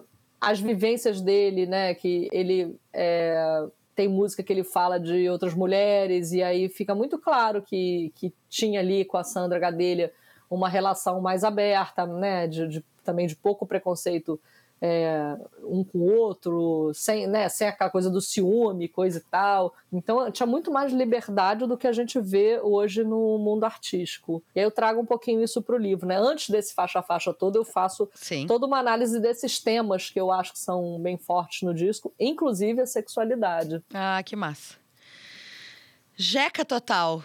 Jeca, gente, é um termo que está em desuso, mas que deve ser ressuscitado, por favor, porque ele é muito bom. É, Jeca Total, ele é uma referência a Jeca Tatu, Sim. personagem do Monteiro Lobato, né? Pra quem não se lembra, é... Monteiro Lobato criou um... Tem um livro dele chamado Urupês, de 1918, e que ele criou esse personagem chamado Jeca Tatu, que é um tipo um, cai, um caipira que foi abandonado à própria sorte, né? Um caipira abandonado pela vida, pelo, pelo atraso econômico, né? Pela fome, né? Então, e aí, só que o Jeca Tatu virou uma coisa meio pejorativa, né? Sim. Ah, isso, isso é um jeca, ah, fulano é um jeca, não sei o quê, né? Virou uma coisa meio pejorativa. E aí um dia tava o Jorge Salomão, que é um poeta baiano, irmão do Ali Salomão, uhum. É, quer dizer, ele chegou na casa de Caetano Veloso, e aí Caetano, uma família, estavam vendo a novela Gabriela. E aí tava rolando aquela cena que a Sônia Braga tá em cima do, do telhado e que todos os homens ficam apreciando lá uhum. embaixo, né? E aí o. Uh, isso era. Isso acho que era 1975 ou 74, foi bem perto aí desse momento refazendo. Ele chegou na casa Caetano, estava rolando essa cena, ele olhou para a televisão e falou: Nossa, mas o Brasil é jeca total mesmo, né? tipo assim, chamando esses caras, né, que estavam ali Sim. apreciando a perna da morena, né? aí. Aí o Caetano contou isso pro Gil rindo, né? Tipo, ah, olha o que aconteceu, não sei o que, lá em casa e tal. E o Gil adorou, pronto, né? Jeca Total virou um personagem dessa música que fala é, Zeca, Jeca Total deve ser o Jeca Tatu do, né, do presente, o presente no passado, alguma coisa assim, né? Repre, é, represent, representante da gente no Senado, é, é, enfim, que está defendendo o salário do sertão, né, o aumento de salário. Então, na verdade, ele criou um personagem Jeca Total inspirado no Jeca Tatu é, por causa dessa frase do Ali Salomão. Que é maravilhosa, porque Jeca Total é tipo muito melhor cafona. É, exatamente. E, e é uma a música mais política, né, do disco, na verdade, tem essa pegada, né, fala né, do, do, do Jeca que está no Senado, lutando por um teto salarial melhor, então, de alguma forma, é uma música política dentro desse repertório aí mais afetivo. É. Essa é pra tocar no rádio. Eu amo essa música. E não tocou no rádio, né? E não tocou. Porque ela não é Ele nada pop, fez... né? Nada. Ele realmente fez como uma crítica. É... Porque é isso, né? As gravadoras sempre tinham essa coisa de ah, é, tem que fazer uma música para tocar no rádio, tem que fazer uma música para tocar na rádio. E no fim das contas, é, enfim, você nunca sabe se vai tocar ou não vai, depende de muita coisa, né? E o Gil fez essa música. É, essa música também tem uma curiosidade antes de, né, de qualquer coisa, é que ela foi gravada pela banda anterior. Ela é a música, ela é uma música que foi gravada um pouquinho antes dele começar a fazer o Refazenda. E aí acabou que ele meio que guardou e botou no repertório do Refazendo. Então essa música tem o Fredera, né, que eu citei, o Tuti Moreno na bateria, Fredera na guitarra, Rubão Sabino no baixo, e não tem acordeão de Dominguinhos. Por isso que ela destoa um pouco do repertório. Sim. Ela não é uma música que tenha muito a ver com o repertório, né? É, ela tinha também sido gravada no Gil e Jorge Ogum Xangô, que é Sim, é aquele disco amo. de 1973 que o Gil gravou com o Jorge Ben né? E aí aquilo foi um take, né? Eles gravaram para aquele disco. Depois o Gil fez um segundo take para gravar, para botar em algum projeto dele que já seria o Refazenda, mas que ele ainda não tinha é, lapidado tanto. E aí por isso que ela destoa um pouquinho. E aí acho que é isso, né? É, foi uma música realmente pensada para tocar no rádio, quer dizer, para criticar essa coisa do rádio que não tocou no rádio, que destoa do disco e que eu adoro também porque é super rock and roll, né? Sim. Acho que até que teve rádio de rock, mas não acho que no, no, momento do lançamento do disco. Acho que depois ela até tocou um pouquinho em alguns lugares, mas não foi uma música de trabalho, por exemplo. Né? Claro, né? é, e essa é a grande coisa. Ela não pode tocar muito no rádio, porque senão ela perde a missão dela. É, exatamente. Aí a gente é... vai para Epovoe. Pô, Epovoe que não tem nada para dizer, né? Como eu falo. Sim, é, Epovoe a gente pula porque nós não temos nenhuma fonte. É, não temos fonte nenhuma. Não temos fonte Na verdade, assim, eu acho que eu acho que o que dá para falar sobre ela, e aí é um pouco nesse campo do achismo, né? Ele, ele é uma música que tem o, o povo como tema, o brasileiro, Sim. né? Só que é, é curioso, porque ao mesmo tempo, assim, tem o sede também, de alguma forma, é o brasileiro, né? O brasileiro retirante, Sim. tal, tal, tal. Jeca Total é esse outro brasileiro, né? E o Epovoeu é, é um pouco a, ressalta mais a coisa da alegria, da esperança, uma música animada, otimista, mas é uma celebração, uma música de celebração. Então é, é bem humorada, né? A única coisa que Gil já falou sobre essa música é que, é, é, é que ele falou que é uma música sobre estar bem e feliz. Mas é isso, aquela coisa bem abstrata de Gil. É, mas isso tem uma, isso é uma coisa importante da gente falar aqui, porque a gente já falou muito, muito da leveza, mas a gente tem que falar também de otimismo, né? Sim. Que eu, é verdade. Eu, eu, acho que eu acho que Gil é muita pessoa que olha o lado cheio do copo. É, Mesmo no exato. momento da diversidade. Diferente do Caetano, que, que vai para um outro lugar. É, exatamente. Caetano puxa para depressão e o Gil puxa é, o otimismo. Exatamente. O Gil e o Paul McCartney, eles têm isso muito parecido, assim, de serem otimistas crônicos. É. E isso foi assim, inclusive, na, no exílio, né? Sim. O Gil ficou deprimidaço lá na Inglaterra e Gil aproveitou tudo. Sim, Ca Caetano tava lá na bed e o Gil tava botando fogo em Londres, gente. É genial. Tava. exatamente, exatamente. É, é isso. Então, então pronto, achamos o, seu, o, a explicação e o significado de eu povoer. Retiros espirituais, porque a pessoa tá realmente muito riponga, gente, quando ela escreve uma música chamada Retiros Espirituais. Nossa, gente. E é isso. Ele, ele, ele na, na, quando ele foi preso em 68, dezembro de 68, né, pela ditadura, e isso começou na prisão. Em dezembro de 68, ele preso, ele começou a olhar. A, é, é, a, a, ele estava acompanhando aquele momento John Lennon e Yoko Ono, né, de, que estavam nesse momento meditação e tudo isso, macrobiótica, e ele começou a pensar nisso, que talvez mudando a alimentação, é, aprendendo a meditar, ele encararia melhor aquilo que estava acontecendo. Porque, poxa, com todo esse otimismo, cara, ser preso, né? Não é brincadeira, não, né? Tipo. Então, ele, ali na prisão, já começa a praticar meditação, já começa a, a comer comida, comida macrobiótica, né? A se sentir mais leve, a se dedicar a isso. E isso nunca mais sai da vida dele. Ele foi macrobiótico durante um tempo, mas ele até fala que ele nunca foi radical, que de vez em quando ele fugia para comer uma carninha de porco, que é a favorita dele. Isso que eu adoro nele, porque ele Sim. não é radical com nada também. Tipo, é, até a Bela Gil, né, que a filha dele é Sim. super radical, uhum. e ele não. É, e ele e, e essa e assim depois ele até voltou a comer carne, então ele já não é hoje ele não é macrobiótico, mas é, a meditação até hoje ele pratica, né? E e aí essa é isso, essa música, né, é meio que um, um uma, uma homenagem, uma celebração é, a isso, né? A, a, essa, esse momento dele, é uma balada, né? Um, tem um arranjo de cordas super sofisticado nessa música, né? Ele vai cantando e a guitarra vai dialogando com a voz dele. Eu gosto muito do arranjo dessa música, eu acho muito, muito, muito bonita. E tem aquele momento que ele.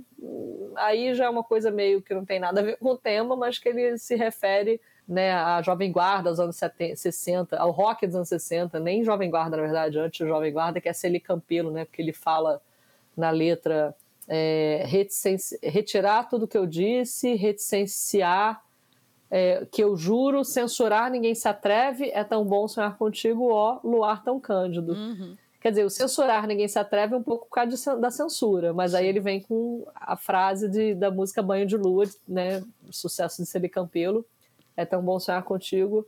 Ó Luar Tão Cândido. É, e essa música saiu é, no momento em que ele estava numa madrugada andando pela, pela casa, estava na sala de jantar, a família toda dormindo, aquele silêncio. E aí ele começou a, a buscar alguma coisa ali, escrever, né? Buscar alguma coisa nova ali e, e, e saiu, sabe? De repente saiu essa letra é, num silêncio de uma madrugada, ou seja, numa meditação, né? Sim. O Rouxinol. O Rouxinol, é, eu falei meditação, eu olhei para aqui para o disco porque tem a música também chamada Meditação, mas é, é, a última. Achei, que já fosse, aí não, peraí, cara. É que nem Lamento Sertanejo. Não, vamos separar aqui as duas. Não, vamos pular é, faixa, Cris. É, foi quase que eu pulei. Eu ia emendar e eu olhei aqui e falei, não, calma, porque. Oh, que nem eu, eu, eu gravei, gravei, gravei com o Silvério aqui, e obviamente, né, o Silvério escolheu alucinação pra gente falar. E eu simplesmente pulei como nossos pais. E não, foi de, e não foi de propósito, foi porque eu não enxergo mais direito, fico teimando de não usar óculos. E aí, lá pelas tantas, ele, amiga, e como nossos pais, eu, meu Deus. Logo como nossos pais. Mas às vezes é justamente a mais óbvia que a gente pula, né? Exatamente. Sempre assim. É, então, o Rochinol é uma música do Gil com Jorge Maltner é um, uma composição deles, né? Assim, o, o, o Maltner ficou amigo do Gil é, no exílio. Maltner morou nos Estados Unidos e aí ele foi a Londres para conhecer os baianos, porque tinha um monte de amigo em comum que ficava, ah, vocês têm que se conhecer, vocês vão se dar muito bem, não sei o quê. E aí ele botou música em três faixas do álbum de Gil de 71. É, é, Three Mushrooms, Babylon e Crazy Pop Rock. Três músicas em inglês, né? E aí essa Roxinol é a primeira parceria deles em português, né? E, e, que eles fizeram depois do exílio. Quando eles voltaram para o Brasil, né, e tal, não sei o quê, aí eles compuseram essa música junto. É, que é também uma música sobre alegria, sobre, é, sobre é, meio que uma música sobre alegria. O Malster fala que é sobre ressurreição e mistério. É... O que não quer dizer Porque nada, eu, seu Jorge Maltner. É, enfim, essas coisas abstratas que eles falam pra gente, a gente tem que ficar decantando, né? Uhum. É, mas, mas ele falou assim: ah, porque o Rochinol canta tudo, tudo. O Rochinol tá. Tudo que, né, na vida, assim, um Rochinol se canta tudo. Ele canta tudo. Então, enfim. É, o Gil fala muito é, sobre o Refazenda, inclusive sobre a música Refazenda, ele fala que é uma justaposição de nonsenses, né? uhum. né? A música Refazenda. E eu acho que o Rochinol também segue um pouco essa coisa dessa justaposição de nonsenses, assim. Porque ele fala é, de um Rochinol que agarra um anzol. É, é, o Rochinol ele agarra anzol, ele fala, ele exala cheiro de flor. Quer ver? A letra é assim: é, Joguei no céu o meu anzol para pescar o sol. Ou seja, pescar o sol no mar, né? Sim cantando um rock com um toque diferente, dizendo que era um rock do Oriente para mim. Ou seja, o Ronaldo não só canta o rock, como fala. Né, Comenta né, sobre. Ele. Comenta sobre. Pássaro de seda cheirando a jasmim. Ou seja, o pássaro cheira a jasmim. Então, quer dizer, não diz nada com nada, né? Mas tá ali. E é. é uma música bem blues, né? Bem um rock blues, assim, blues, bluseiro, assim. E o Fredera, nesse, nessa música, participa tocando um violão Ovation, que na época estava super na moda. E Gil comprou um Ovation na época e tal, era, era super é, é, novo, assim, acho que se eu não me engano foi o primeiro uso desse violão, foi o Fredera tocando para essa música Rochinol, dialogando com a guitarra de Gil, né? Gil voltou do exílio guitarrista, né? Sim. Ele trouxe, a primeira guitarra dele ele comprou lá no exílio, em Londres, e aí o Expresso 2222 e tal vem com essa coisa da guitarra. Aí o Refazendo ele usa a guitarra em algumas músicas, porque esse disco que nem tudo tem guitarra. Mas essa é uma música bem blues, bluesona, assim, então é uma música bem roqueira também. Lamento, agora sim, lamento sertanejo, senhora. Pode começar. Bom, agora lamento. Na verdade, acho que eu já falei quase tudo na, na, na música anterior, né? Em Tenho Sede. Mas é, acho que é legal dizer Lamento Sertanejo é, é uma música que, que já existia de é, na versão instrumental. Lembra que eu falei que o Dominguinhos era um músico instrumental, Sim. né? Antes da Anastácia. Então, Lamentos já existia é, é, composta por Dominguinhos e gravada por Dominguinhos num, num disco chamado Tudo Azul. Mas antes do, desse, dele gravar nesse disco Tudo Azul, em 1973, também em 1973, o Quinteto Violado gravou essa música também hum. instrumental num disco chamado Berra Boi, também de 73, só que foi antes do Dominguinhos gravar. Por quê? Por que, que eu estou falando isso, né? Por que, que eu estou frisando isso? Porque o Quinteto Violado gravou essa música sob o nome de Forró de Dominguinhos. Ah, Ela é? meio que não tinha. Era uma música meio sem nome. Aí Sim. eles chamaram de Forró de Dominguinhos, nesse álbum Berra Boi. Depois, logo depois, o próprio Dominguinhos gravou chamando de Lamento Sertanejo. Já deu o nome de Lamento Sertanejo. E aí Gil, quando chegou né, nessa bagunça aí, conheceu, é, gravou, era xodó, não sei o que lá, é, ouviu esse Lamento Sertanejo e ficou super inspirado e botou uma letra. Letra maravilhosa, que também é uma música que eu quase choro. É muito bonita. É muito bonita. É muito, muito bonita. E eu concordo muito com ele, porque eu tenho pavor de cama mole. pois é, eu também não. Nem mole demais, nem dura demais. E ele, ele traz, porque as versões lá do, do Quinteto Velado e do próprio Dominguinho são bem diferentes. O Gil transforma também a música, né, num, numa coisa bem chorosa, lenta, né? Bem lamentosa é, mesmo. Bem lamentosa. Eu acho que ele pegou, acho que o título inspirou realmente muito isso, né? E e aí é, de novo, falando do retirante, da saudade que ele sente de casa, né? É, o Gil já falou sobre essa música, né? No Todas as Letras, por exemplo, ele fala sobre a identificação pessoal que ele tem com essa música, então é, que, que, ele mesmo foi um, de alguma forma foi um retirante, né? Ao estar tá ali numa cidade é, criança, uma cidade de interior e, e depois ir para Salvador para para poder estudar, né? Terminar os estudos. Então ele é isso, assim. Ele praticamente coloca ele e todos os retirantes aí nessa música, que eu acho também uma das mais bonitas do disco. Ela é muito bonita. E aí a gente encerra com meditação. Meditação, praticamente também tudo já falei em retiros espirituais, né? Que a gente tem essas duplas de música, Sim, né? Sim, é, então, mas é, é muito interessante esse jogo, exatamente. É, exatamente. Ele faz esse jogo é, é, porque ele está realmente muito inspirado pelo tema da meditação, né? Então, é, ele conta que, ele, que essa letra ali, ela, ela, ela é o resultado de horas e horas de meditação sobre a música. Então, ele também ficou buscando essa letra através da meditação, através da experiência mesmo, né? Não, não, não ficou tipo, ah, vou ler aqui na. ia falar Wikipedia, mas não existia, né? né Barça, o que é meditação, na e vou Barça. traduzir para uma letra. É, na enciclopédia Barça. Não, ele realmente ficou vivendo a meditação para poder escrever, né, fazer essa, essa música. Essa música é super curta, né? Ela tem é, 1 minuto e 45 segundos, se eu não me engano. Tem menos de dois minutos. E, de novo, ele andando pela casa, nessa coisa da meditação e tal, tal, tal. Sentou na posição de lótus, que é essa posição né, da capa do disco. Sim. E aí pronto, a música num dado momento saiu. E ela encerra o disco, né? Ela encerra o disco. É, eu chamo ela, é uma medita canção, né? Porque realmente foi uma canção feita durante a meditação. Ai, né? que demais. O que, que tu enxerga que teve de diferente nesse processo de outros livros que você escreveu? Assim, tem, tem algo que, que é mais peculiar, que é que foi diferente dos outros processos?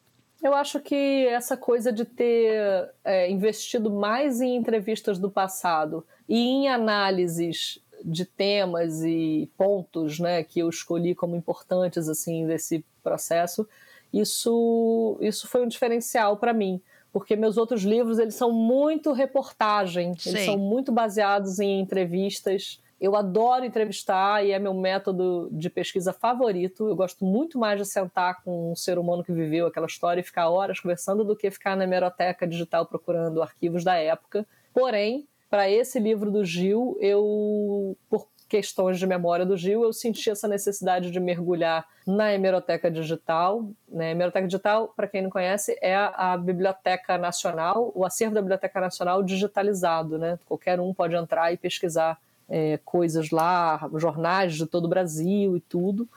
E, e, é uma delícia também, né? Eu falo que eu prefiro a entrevista, mas também às vezes me perder ali é super gostoso, é, porque a gente vai achando coisas incríveis, né? E, e também essa questão da análise, porque como os livros reportagens são muito jornalísticos, eu como jornalista tenho sempre aquele, muito, aquele compromisso com a verdade, né? E, aí a gente, é claro que a gente já, eu já sei há muito tempo que não existe uma verdade, existe ponto de vista. Quando você vai fazer uma biografia, você tem que ouvir cinco pessoas para contar a mesma história, para a gente ver qual que é a mais perto, né, da, do que aconteceu. É, então, esses livros com entrevista, eles acabam requerendo muito isso, né?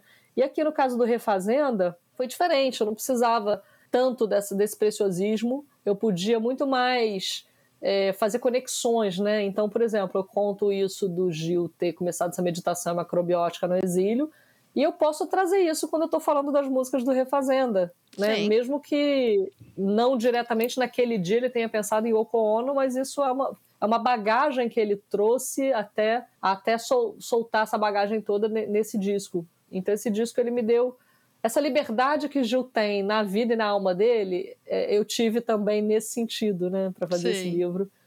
Ele foi mais livre assim para mim, né, um processo mais livre.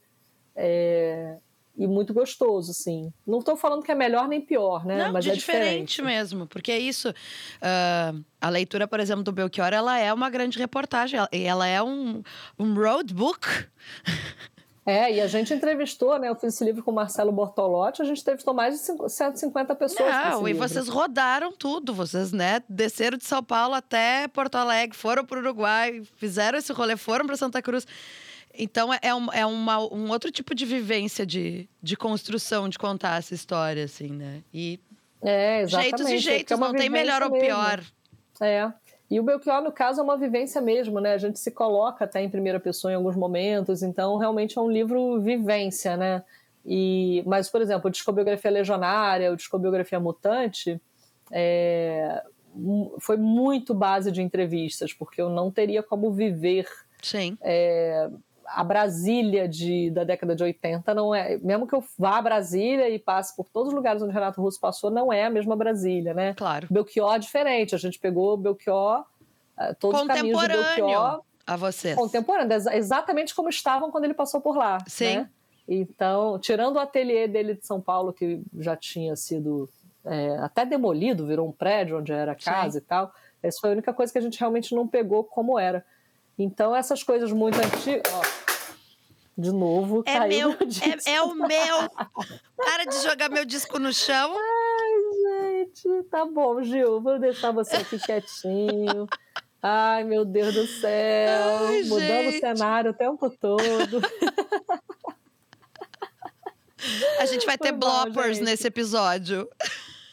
Mas eu também vou explicar. Eu mudei de casa tem um mês. Ah. Então está um pouco caótica a minha estrutura, meu cenário. Tá tudo meio ainda. Ah, mas tá lindo, mas tá lindo já. Ó, isso aqui é ele. Quem tá Sim. tá ouvindo o podcast não vai ver, mas quem tá vendo vai, vai ver. Que eu ia te perguntar que aqui. bandeira é essa, que coisa mais maravilhosa. Então, isso é uma arte da Rayana Brito, que é uma menina que fez todo o trabalho de ilustração do museu Ritmo de Gil, lá no Google Arts and Culture e no lançamento do museu ano passado, lá em São Paulo, uhum. um evento lá no Google, eles deram um press kitzinho, né, que era uma maletinha com umas coisinhas e dentro vinha esse lindo esse tecido, né, é um é uma essa, é uma bandeira. ilustração do Gilberto Gil, uma bandeira num tecido maravilhosa, né? Ela é muito É o Gil com aquela estrelinha da época do disco Luar. Aham. Uhum lua, é, que eles usavam lua, lua de um lado, estrela do outro, né, no cabelo. E aí eu acho lindíssimo. É aí isso bonito. nem foi para vocês, não. Isso aí tá, tá aqui como cenário mesmo da, da minha vida. Que eu acho muito lindo. É sim, maravilhoso. o, disco é que eu, o disco é que eu montei aqui para esconder esses livros feios que não estão arrumados. E aí ele não tá ficando de jeito nenhum. Ele tá querendo mostrar a parte feia da minha casa. Não, e ele não quer parar quieto, ele tá fazendo vento. Falando em outros livros, o que, que a senhorita anda aprontando? Porque, né, a Garota FM Books, assim, tá uma, uma padaria. Toda hora sai um pãozinho quente mais bonito que o outro. Pois é, esse livro do Gil, ele até atropelou o lançamento que eu estava fazendo. Por isso até que eu queria muito que o Sesc tivesse lançado ano passado, porque ano passado eu estava vivendo o Gil, né, o Museu Sim. do Gil e tudo isso. E dei muita entrevista e tudo. É, em dezembro, eu lancei, junto com o Márcio Borges, um livro sobre o Clube da Esquina. Sim. O Márcio Borges é letrista, né? Irmão do Lô Borges, melhor amigo do, do, do, Milton Nascimento e tal. E aí a gente organizou juntos, aproveitando o, a celebração de 50 anos do Clube da Esquina ano passado, do LP, a gente fez esse livro, De Tudo Se Faz Canção, 50 anos do Clube da Esquina, que é um livro bilíngue, e a gente, ele é lindo, né? Porque ele é todo colorido, cheio de fotos, tem depoimentos do Milton, depoimentos grandes mesmo, né? Textos do Sim. Milton, do Loborges, de todo mundo que participou lá, de Costa, todo mundo que participou do disco de 72. Tem também uma parte sobre o disco de 78. E ele é um livro com sessões, né? Tem um faixa a faixa. É, e aí é, a gente lançou em dezembro e a gente saiu no que a gente chama de book tour, né? Que é uma coisa que acontece muito nos Estados Unidos, mas no Brasil pouco se faz. A gente já fez de dezembro para cá quase 20 cidades. Foram 19, se eu não me engano. Uau! É. Fizemos, fomos para o Nordeste, várias cidades, fomos para Brasília, fomos para é, São Paulo, Ribeirão Preto, aí Uberlândia, Minas, Belo Horizonte, claro, né? É, Rio, Niterói, São Paulo, fizemos dois, duas vezes. É, e o Márcio Borges foi para os Estados Unidos, fez três lançamentos lá em três cidades diferentes. E a gente vai lançar em setembro de novo nos Estados Unidos. É, e planejamos o Rio Grande do Sul para ano que vem. A gente queria planejar ainda para o segundo semestre desse ano. É, ou seja, o, o, Clube da Esquina e o Refazenda do Gil estão meio que andando juntos, né? Uhum. Mas esse, esse é, projeto do Clube da Esquina ele é muito legal porque o Márcio Borges é um cara muito querido e ele é muito pilhado, gosta dessa, viaja muito, dá muita oficina, então a gente tem agregado assim, ah, se tem algum evento, alguma coisa rolando. Por exemplo, eu estava trabalhando no Mimo Festival em Itabira, uhum. aí ele conseguia incluir o, o Clube da Esquina na programação de Itabira, então fizemos a cidade de Itabira. Né? Ele já estava lá em Belo Horizonte. Aí teve. Pernambuco foi o contrário. Ele tinha uma coisa em Pernambuco, aí vamos fazer? Vamos. Aí fui eu para Pernambuco encontrar ele lá. Então a gente vem fazendo assim e a gente está com uma previsão de ir para o Rio Grande do Sul em abril do ano que vem. Ai, é... olha, venham para o meu aniversário, pronto. Pois é, a gente até tentou assim a feira, né, literária que tem aí, Sim. a gente em Porto Alegre, a gente tentou, mas enfim, esse mercado das feiras não é muito fácil de entrar, não é muito, é muito é meio complicado, e aí a gente está fazendo, eu, aí eu estou entrando nesse mundo das feiras com a Garota FM Books, né, que você citou, que é a minha editora, que foi a editora que lançou esse livro do Clube da Esquina. E, e que até por conta dessa loucura desses dois lançamentos no primeiro semestre, a gente não fez livro nenhum ainda nesse, nesse ano, mas vai. Mas também ano passado com... vocês lançaram tanta coisa, né, Cris? Que, foi. que deu pra dar eu uma quase pausa. Morri, Bruna. Eu não, imagino. Eu morri, Dormiu Bruna. que horas, mulher? Eu, não, eu tive uns três burnouts ano passado, cara. Achei que eu fosse morrer teve uma hora que eu achei que realmente meu corpo ia, ia uma hora ia parar, assim, eu ia, e tudo ia parar, foi enlouquecedor. Ai, gente. É, mas é aquela coisa que às vezes a, a gente acumula, né? Era, eram lançamentos que eram para ser assim, no início do ano, no meio do ano, no, segundo, no início do segundo semestre. E aí quando eu vi, ficou tudo pro segundo semestre, sabe? E Museu do Gil também sendo Sim. lançado ao mesmo tempo. Coisas que a gente meio que não percebe que e acaba sendo atropelada. Aí eu comecei o ano com esse outro ritmo, assim, não, calma, vamos organizar a casa porque a editora cresceu muito nesse processo, Sim. né? Lado bom disso que aconteceu no passado é que começou a ter muita demanda de loja, mídia já tinha uma mídia boa, mas aumentou.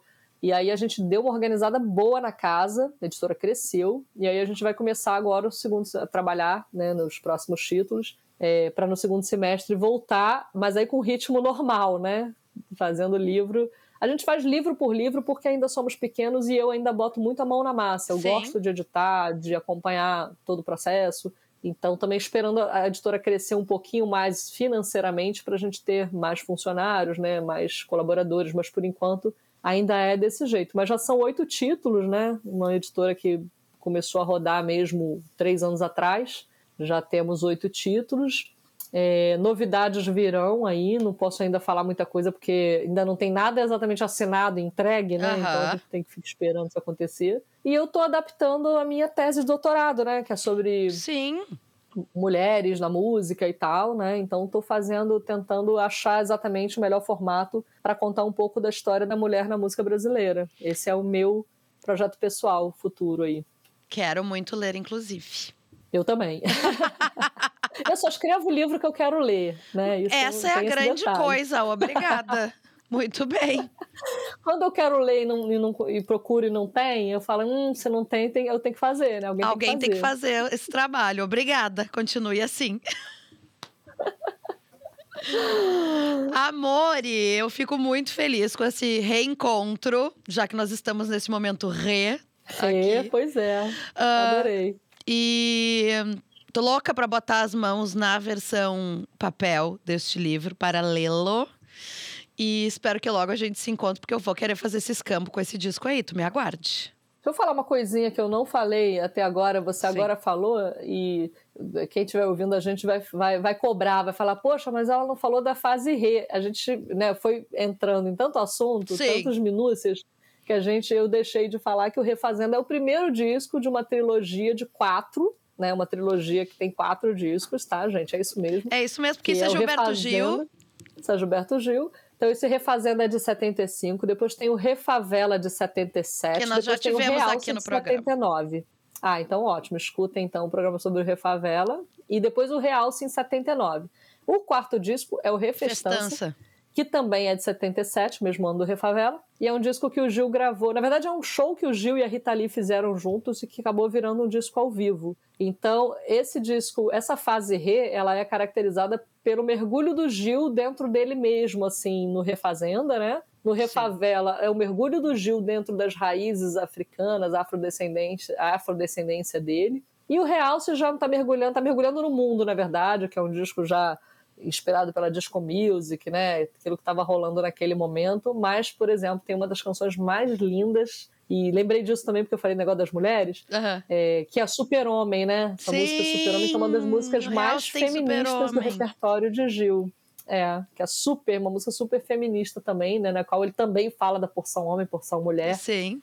Então, desculpa trazer isso só no Imagina. final, mas eu, enfim, a gente vai falando, falando, falando. Lembrei é, que eu acho que para quem não conhece essa fase do Gil, é importante saber que vocês vão ouvir o Refazenda aqui com a gente e depois é importante que vocês conheçam também o Refavelo o Realce para entender e o Refestança, se possível, para entender essa fase do Gil. Procurem saber. Procurem saber, procurem ouvir.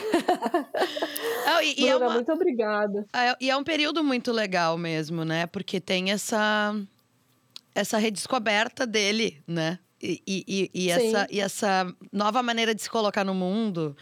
Então, é, são discos muito interessantes, de uma época muito interessante desse artista, é. que merecem muito a nossa escuta, assim, porque eles são discos muito bonitos. Eu lembrei porque você falou reencontro, e é Sim. é justamente isso que, esse, que essa fase dele propõe: o reencontro dele consigo mesmo, né? Então, reencontro, redescoberta, reinvenção, né? É um Gil em todos os reis aí da, da vida. Bem como ele gosta. É. Meu bem, muito, muito, muito obrigada mais uma vez. Sempre maravilhoso te ter aqui. Você sabe que os microfones estão sempre abertos para falar dos teus livros, oh, dos beleza. projetos da editora. Nossa, muito, muito obrigada, Bruno. Eu adoro estar aqui com vocês, adoro o programa. E, bom, é isso. Pode chamar que eu vou. Tá bom, meu bem. Beijo grande, até a próxima. Beijo, obrigada. Esse foi o 14 episódio da quarta temporada de A História do Disco, que tem roteiro, entrevista, produção e locução minhas, Bruna Paulin, edição de áudio de Nicole Demeneg, a Nico, arte de Librai, vinheta de Augusto Stern e Fernando Efron e foi gravado na Fábrica do Futuro. Para saber mais sobre o projeto, acesse nosso perfil no Instagram A História do Disco. Não esqueça de seguir e avaliar o programa na sua plataforma de streaming favorita e também conferir a nossa campanha de financiamento contínuo em orelo.cc barra História do Disco. E até semana que vem.